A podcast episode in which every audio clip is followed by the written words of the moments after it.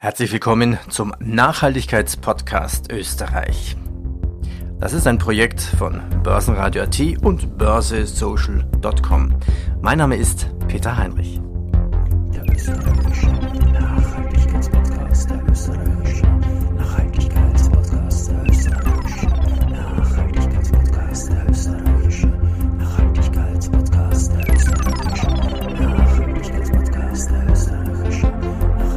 Unser Thema heute, alles rund um Ladesäulen. Wie funktioniert so ein Stromzapfhahn?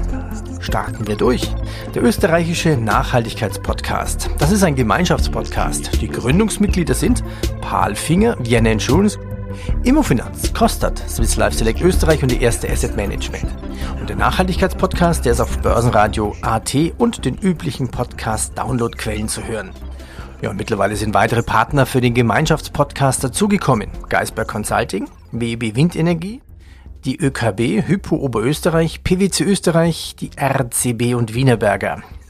Und heute Kostat. Unser Thema heute, alles Technische um Ladestromsäulen. Unser Gast, Sie leiten das operative Geschäft bei Kostat. Ich grüße Sie. Grüße hallo. Ja, klar. Mein Name ist Deni Dimitrov und bin seit mittlerweile über vier Jahren bei der Firma Kostat und vor allem zuständig für den Bereich Produkt- und Projektmanagement und kümmere mich somit um unsere Kunden vom Erstkontakt bis hin zu After Sales und diversen Anliegen dazwischen und danach. Äh, was machen Sie den ganzen Tag? Also es klingt so nach alles. Da kommt Alles. der Vertrieb und, und der sagt, hier ist ein neuer Auftrag eines neuen Kunden, mach. So in etwa, ja. Also wie gesagt, es geht um die, um die Projektplanung. Äh, da habe ich natürlich auch viele Kollegen, die mich unterstützen und äh, die, die, an denen ich Aufgaben weitergeben kann natürlich. Erstmal noch Gratulation für den Börsengang. Kostet jetzt ganz neu an die Börse gegangen. Gibt es schon bei Ihnen eine andere Wahrnehmung, dass sich neue Kunden melden? Passiert sowas schnell? Definitiv, das geht schneller als gedacht. Also wir werden täglich kontaktiert und begrüßt quasi auf den neuen Markt. Ja, also es ist, es wird auf jeden Fall spannend. Wir haben ja schon zwei Interviews geführt, einen zum Börsengang und einen vorher mit Ihrem CEO. Da komme ich nachher noch mal kurz drauf zu sprechen. Aber Sie sind also der Kümmerer. Sie stehen quasi also immer unter Strom. So in etwa, ja, auf jeden Fall. Tastet man so ein bisschen Ladesäulen heran unter Wechselstrom oder unter Gleichstrom? Sowohl als auch, wobei ich dazu sagen muss, dass wir vor über 13 Jahren uns mit der Elektromobilität zu befassen begonnen haben. Konzentriert haben wir uns dann vor rund sieben Jahren auf das Thema DC-Ladestationen, entwickeln diese hier selbst im Haus, bauen diese auch im Haus, auch die Software wird im Haus geschrieben.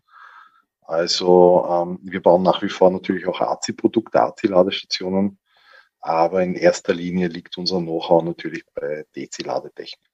Da gehen wir doch auf die Technik ein. Wie funktioniert so eine Ladesäule? Viele werden dann denken, ja, dann nehme ich halt einfach das Steckkabel, steck's ja mein E-Auto rein, fertig. Doch so einfach ist es ja nicht.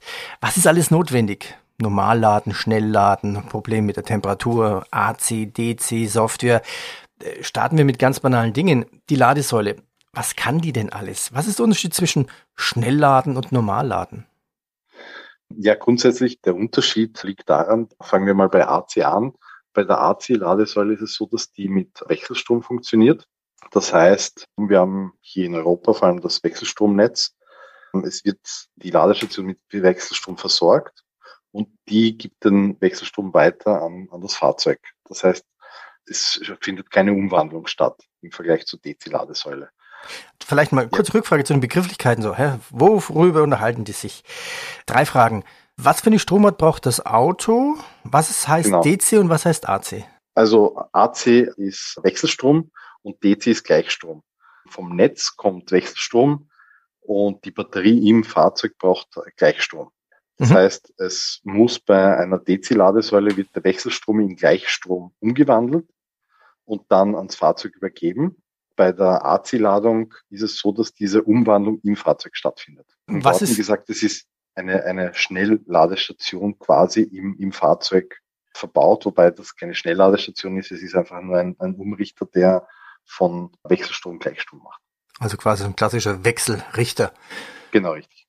Ja, was ist jetzt der Unterschied? Also kann man sagen, was ist die bessere Methode technisch? Grundsätzlich die bessere Methode ist natürlich die DC-Ladung, die Gleichstromladung, weil wir hier geringere Verluste haben. Wie lange dauert eigentlich das Aufladen?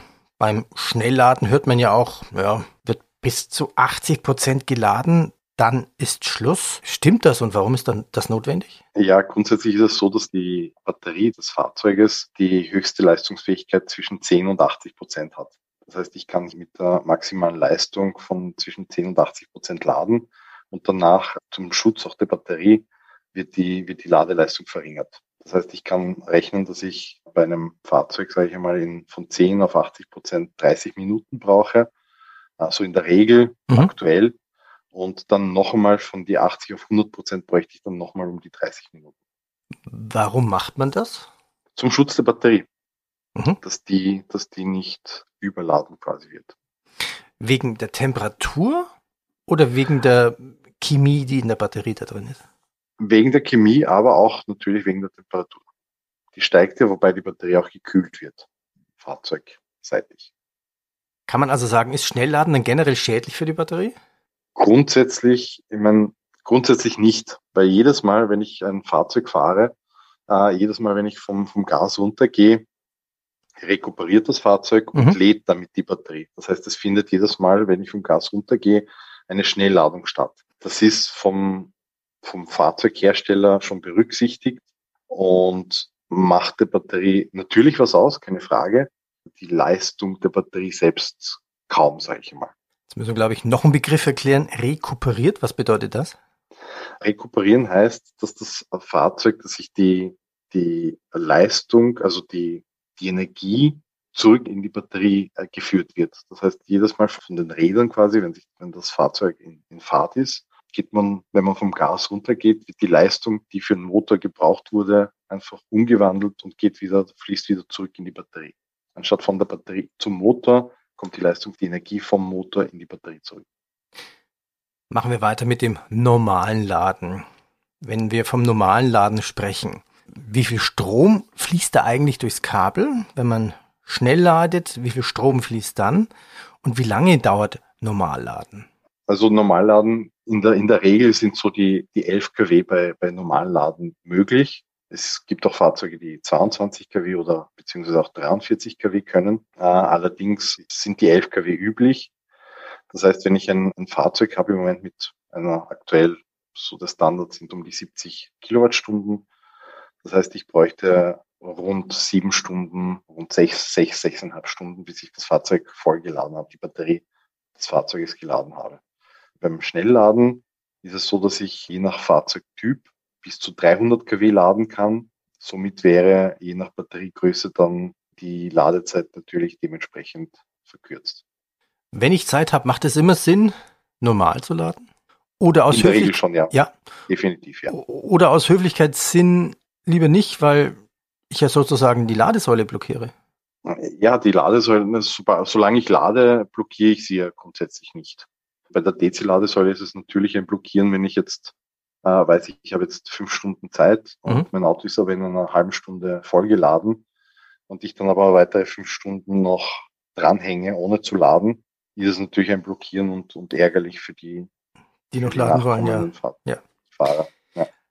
Verluststrom. Gibt es so eine Art Verluststrom? Also rechnet mir der Stromanbieter netto mehr ab, als dann quasi in der Batterie ankommt?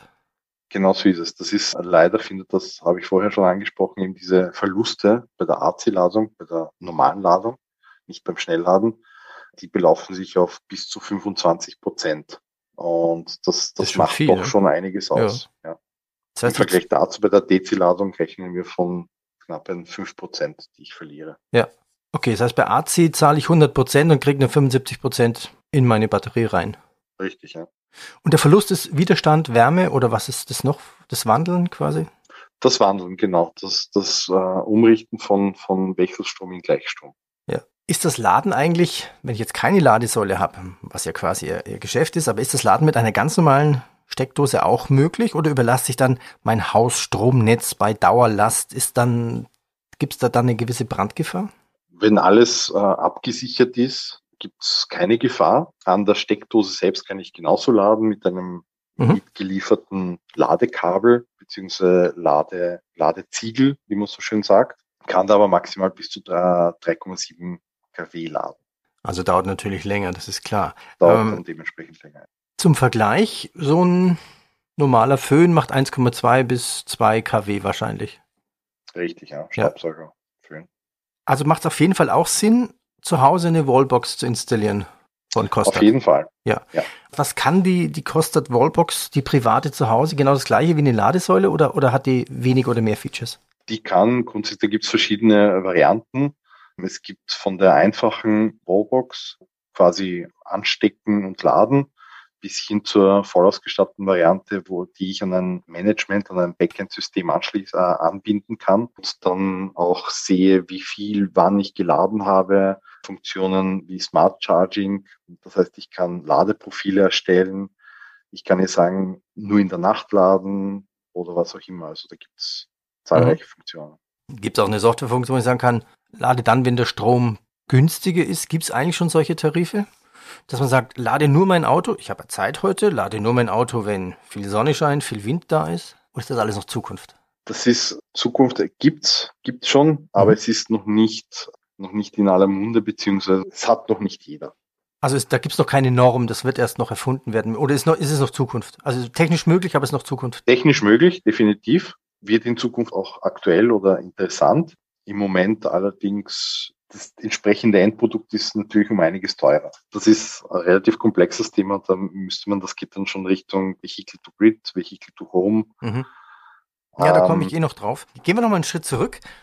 Was steckt eigentlich in so einer Ladesäule alles drin? Was sind das für Bauteile? Ist das was Grobes? Sieht das aus wie ein Schaltschrank? So ein Wechselrichter? Wer eine Solaranlage am Dach hat, ist das ähnlich groß? Wie muss man sich das vorstellen? Hightech, ist da ein Rechner dabei? Sind es Chips? Ja. Was steckt da drin? Also in einer DC-Ladesäule ist natürlich einmal dieser Umrichter drinnen, der von Wechselstrom Gleichstrom umrichtet. Also und dann gibt's noch diesen Ladecontroller, den Charge Controller, der für die Kommunikation zwischen Fahrzeug und Ladesäule zuständig ist. Sobald ein Fahrzeug an der Ladesäule angesteckt wird, findet eine Kommunikation zwischen Fahrzeug und Ladesäule statt. Das Fahrzeug meldet, wie groß ist meine Batterie, wie ist der Ladezustand meiner Batterie, wie viel Strom, wie viel Energie möchte ich oder kann ich haben. Und die Ladesäule gibt dann eine Antwort mit, das sind die Möglichkeiten, die, die Parameter habe ich. Und dann gibt es diesen Handshake, den sogenannten. Und dann startet in Wirklichkeit erst der, der Ladevorgang. Dazu ist natürlich ein PC, vereinfacht gesagt, eine Steuerung darin, die die ganzen Prozesse überwacht, die den Ladevorgang überwacht, die die ganzen Sicherheitsmaßnahmen überprüft und überwacht. Ähm, ich habe jede Menge Schutzschalter, Viehschutzschalter, Leistungsschutzschalter drinnen, die zur Sicherheit da sind, damit da nichts schiefgehen kann, Überwachungsrelais und, und, und. Mhm. Also es ist doch sehr komplex ja. und auch die Software, die dahinter steckt. Ihr CEO Günter Köstenberger sagt im Interview zum Börsengang, dass die Software einer Ladesäule 80.000 Codezeilen hat. Ja. Was muss denn so eine Ladesäule dann softwaretechnisch noch alles können? Also ich, ich bin ja überrascht, 80.000 Codezeilen klingt schon verdammt viel. Das klingt nach sehr viel, ist es auch im Endeffekt. Aber es, sind, es finden im Hintergrund so viele Prozesse statt, die alle überwacht werden. Äh, egal, ob es jetzt eine Temperaturüberwachung ist, eine, eine Ladestromüberwachung, den jeweiligen Status, dann für die Kommunikation natürlich zwischen Fahrzeug und Ladesäule, die Kommunikation zwischen Backend, also Managementsystem und Ladesäule. Das sind alles Prozesse, die im Hintergrund stattfinden und überwacht und geprüft werden müssen. Gehen wir doch mal ein paar so Prozesse durch. Kann denn jedes Auto an einer Kostat-Säule laden? Kann ich denn einen Vertrag on Demand abschließen oder muss ich schon einen haben mit meinem Stromanbieter oder kann ich sagen, jetzt habe ich meine Kreditkarte, jetzt, jetzt ziehen wir halt einfach meine 50 Euro ab. Wie funktioniert das? Ja, grundsätzlich ist es so, dass unsere Ladesäulen, die sind jeden Anbieter an jeden Betreiber anbindbar. Das heißt, wir verkaufen die, die Ladesäulen nur, wir betreiben sie noch nicht selbst. Ähm, Das heißt, ein, ein Betreiber. Äh, Das heißt, auch der Betreiber bestimmt, was da für eine Software draufgeht und wie, wie er es haben will, oder, oder? Grundsätzlich ja fürs, fürs Managementsystem dahinter, für die Abrechnung. Ja. Da wird natürlich jeder Betreiber hat einen Backend-Anbieter oder ein Backend dahinter. Unsere Ladesäule wird an dieses Backend angeschlossen, angebunden und äh, meldet natürlich, wer wann lädt und startet bzw. gibt Ladevorgänge frei. Das heißt, mit anderen Worten, ich, das ist dann betreiberabhängig. Kann ich bei diesem Betreiber, an dem die Ladestation angebunden ist, nur mit seiner eigenen Ladekarte, die er ausgibt, äh, laden. Es gibt ein, ein übergeordnetes Managementsystem oder beziehungsweise ja, es ist ein System, wo mehrere Betreiber daran beteiligt sind, beziehungsweise da Mitglied davon sind. Das heißt, ich kann dann mit, mit diversen Ladekarten bei dieser Ladestation Mhm. laden. Wie, wie, sieht denn dann- die, wie sieht denn die Realität aus, wenn ich jetzt einmal quer durch Europa fahren möchte? Sagen wir von Wien, quer durch Deutschland, Schweiz, runter nach Spanien, so den Zipfel von Frankreich noch. Muss ich da fünf, sechs, sieben Karten haben oder funktioniert das so mittlerweile mit, mit einer genormten Variante? Also es, es funktioniert mittlerweile schon viel besser als bis vor ein, zwei Jahren, sage ich einmal. Aber es gibt schon noch Betreiber, die, die ihre Eigenheiten haben, beziehungsweise die keine Fremdkarten zulassen. Oder im Moment, das ist, das ist natürlich auch ein Problem, das leider immer noch aktuell ist, wenn die Ladestation offline ist, das heißt gerade keine Netzverbindung zu dem Betreiber hat, Mhm. kann, kann die Ladestation natürlich nicht überprüfen, ist die Karte gültig oder nicht gültig. Also Strom wäre da, aber keine wird. IP-Verbindung und dann ist er Wenn dumm. es die, wenn's die eigene Ladekarte vom Betreiber ist, ist es grundsätzlich kein Problem, Ja. weil da gibt's äh, Listen, wo diese Karten eingetragen sind und offline verifiziert werden können. Aber Fremdkarten von anderen Betreibern können da nicht abgefragt werden, ob die aktuell sind, ob die einen Ladevorgang starten können bzw. dürfen oder eben nicht. Kann ich denn Thema Reiseplanung und Software. Was soll ich denn bei einer Reiseplanung drauf achten? Kann ich denn jetzt in Wien losfahren und sagen, okay, egal, ich manage alles schon im Auto. Ich komme mit Ja. meiner Ladung so und so weit, muss dann in Salzburg laden, muss dann vielleicht in München wieder laden. Kann ich denn eine Kostat-Säule vorreservieren oder weiß ich denn, wie viele Personen da schon äh, auf einer Warteliste stehen? Wie, wie muss man sich das vorstellen? Das ist grundsätzlich auch betreiberabhängig, vor allem das Thema mit dem Reservieren. Es gibt Betreiber, die lassen das zu, gibt wiederum andere, die lassen das nicht zu. Bezüglich Reiseplanung ist es so, dass die aktuellen Fahrzeugmodelle mittlerweile alle schon so ein Onboard-System haben äh, zum Thema Reiseplanung. Das heißt, ich gebe in meinem Navigationssystem das Ziel an und das Fahrzeug meldet mir gleich, reicht meine aktuelle Reichweite bis zum Ziel Mhm. oder muss ich Zwischenstopps einlegen. Und das funktioniert mittlerweile wirklich schon gut, dass er mir sagt, auf der Route sind die und die Ladestationen verfügbar und plant auch Ladestopps ein und zeigt mir diese auch gleich an. Er zeigt mir auch an, ob die besetzt ist gerade oder frei. Nein, das, das leider nicht, Ja. aktuell noch nicht, ist aber im Kommen. Also das wird nicht mehr lang dauern, bis das äh, auch so weit vernetzt ist, dass das funktioniert. Rein technisch wäre es ja schon möglich. Mhm. Da geht es einfach um den Datenfluss, wie der verarbeitet wird und wann das wirklich dann im Endeffekt integriert ist. Aber ich finde es total spannend. Daran merkt man eigentlich auch, dass da noch Erfindergeist reingesteckt werden muss, dass man eigentlich in einer total neuen Branche ist. Erinnert mich so ein bisschen wie, ja, das Internet der 1990er Jahre. Da wird noch viel Ja. erfunden. Man hat zwar eine Vision, aber man, weiß, da muss man noch einen Weg gehen. Kann ich denn auch mein Auto mit einer ganz normalen PV-Anlage aufladen? Und da hat mich jemand darauf hingewiesen und gesagt, geht gar nicht, weil das wäre doch eigentlich die, die simpleste Idee, dass man sagt, okay, ich habe eine Solaranlage, der hauseigene Strom, die Waschmaschine hat gewaschen, der Kühlschrank äh, ist aufgeladen, es wäre Strom übrig, die könnte ich ja quasi dann über eine Wallbox dann in mein Auto stecken. Aber es gibt da so eine Art Mindestladeforderung von Autos. Wie, wie ist das teilweise? Mindestladestrom. Das hängt natürlich auch vom Fahrzeugtypen ab. Ja. Also grundsätzlich geht es, sage ich mal, bei ungefähr um die 6 Ampere los. Darunter kaum, darüber eher. Also so 6 bis 8 Ampere sind mindestens notwendig, damit ich das Fahrzeug laden kann, damit das Fahrzeug überhaupt eine, einen Ladevorgang startet. Das ist, das ist einmal notwendig. Und da sind wir schon bei dem Thema Vehicle to Grid und Vehicle to Home. Ja, das wäre jetzt so mein nächstes Thema. Vehicle to Grid. Also äh, kann man sich das so vorstellen, wann wird es soweit sein, dass mein Auto quasi, also meine Batterie dann auch als Stromspeicher angezapft werden kann? wenn es in der Stadt knapp wird mit dem Strom?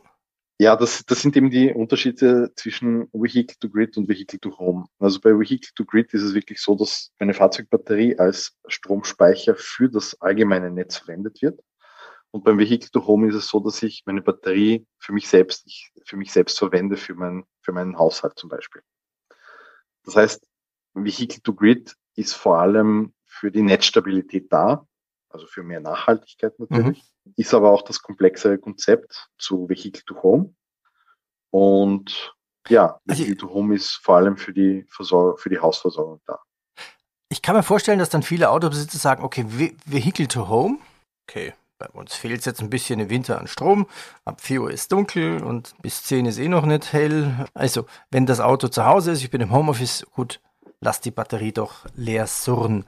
Jetzt habe ich ja gewisse Ladezyklen. Wie lange hält denn so eine Batterie? Und dann denke ich mir, naja, Vehicle to Grid, will ich das eigentlich? Weil dann habe ich ja vermutlich irgendwann eine schneller veraltende oder eine schnell alt werdende Batterie. Wie ist es das dann damit? damit?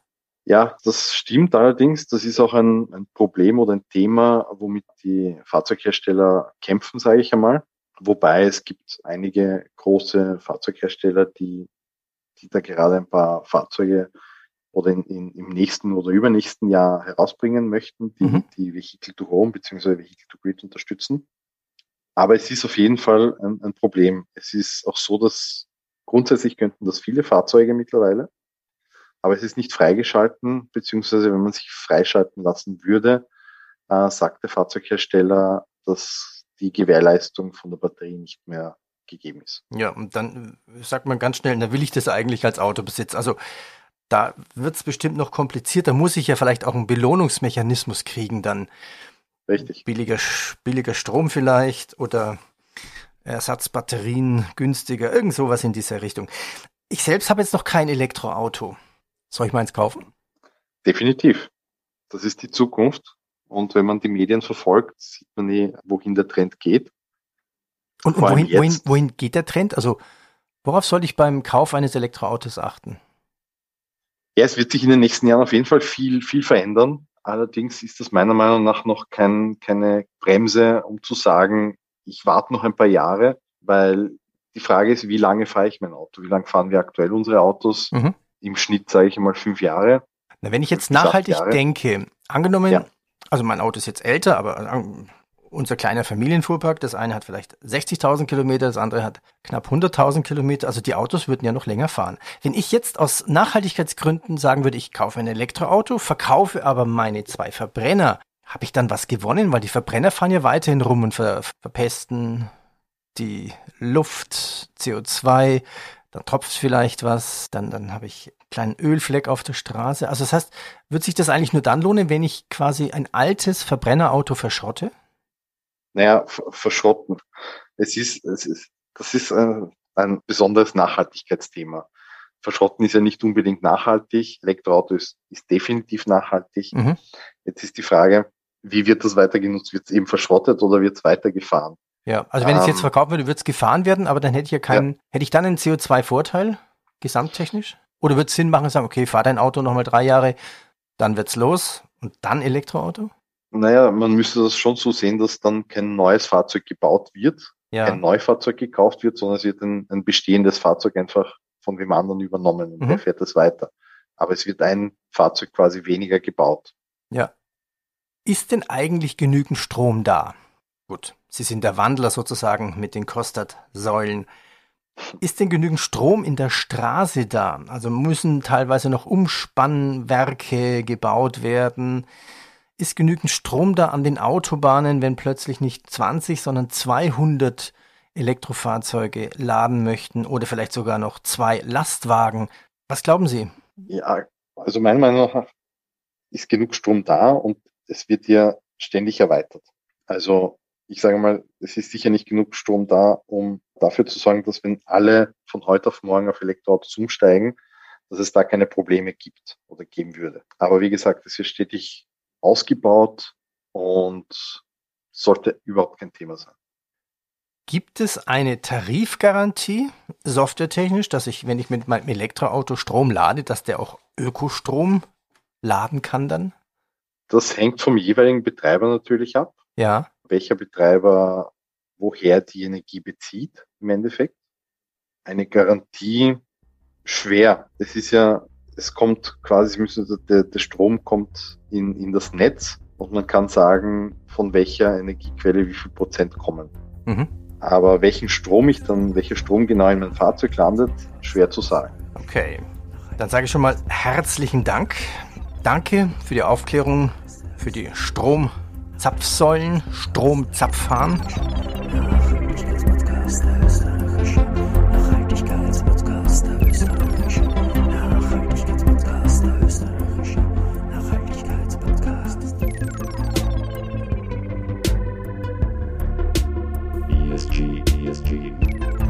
Das war der österreichische Nachhaltigkeitspodcast. Ja, und das ist ein Gemeinschaftspodcast. Die Gründungsmitglieder sind Paul Finger, Vienna Insurance Group, Immofinanz, Kostat, Swiss Life Select Österreich und der erste Asset Management.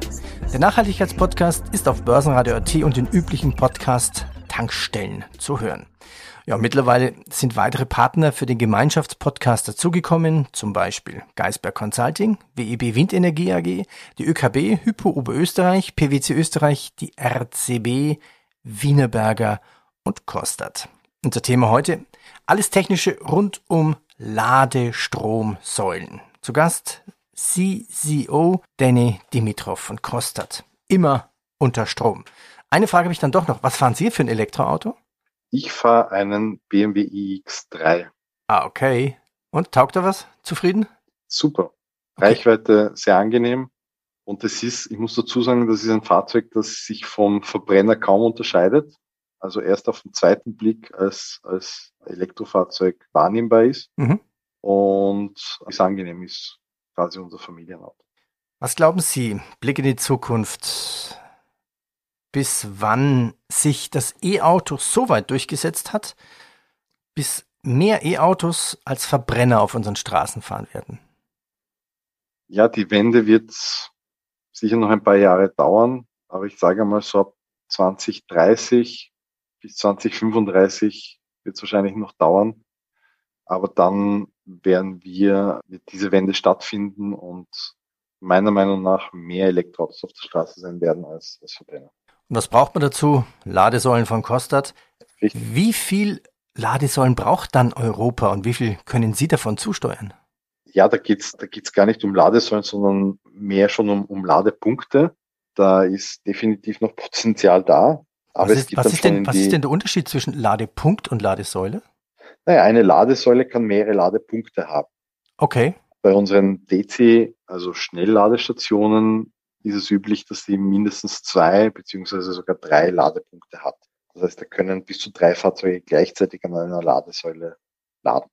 Und das Verhältnis von bei DC-Ladesäulen ist meiner Meinung nach am vernünftigsten ein Ladepunkt für drei Fahrzeuge. Das ist so das, das Ziel. Das Ziel. Hat eine Wallbox zu Hause auch mehrere Ladepunkte? Gibt es da die Möglichkeit? Kann, kann haben. Sinnhaftigkeit ist natürlich gefragt. Hat man nur ein Auto, reicht grundsätzlich ein Ladepunkt. Okay, klar. Aber das Auto soll ja auch nicht die, die ganze Zeit bzw. permanent an der Wallbox hängen. Das heißt, auch wenn ich Besuch bekomme, der mit einem Elektroauto kommt oder ich ein zweites Fahrzeug habe mit einem Elektrofahrzeug, kann ich da wechseln. Aber es gibt auch Wallboxen oder Ladestationen, AC-Ladestationen, die zwei Ladepunkte haben oder auch mehr. Herr Dimitrov, ich danke Ihnen. Danke. Sehr gerne. свидания. ESG.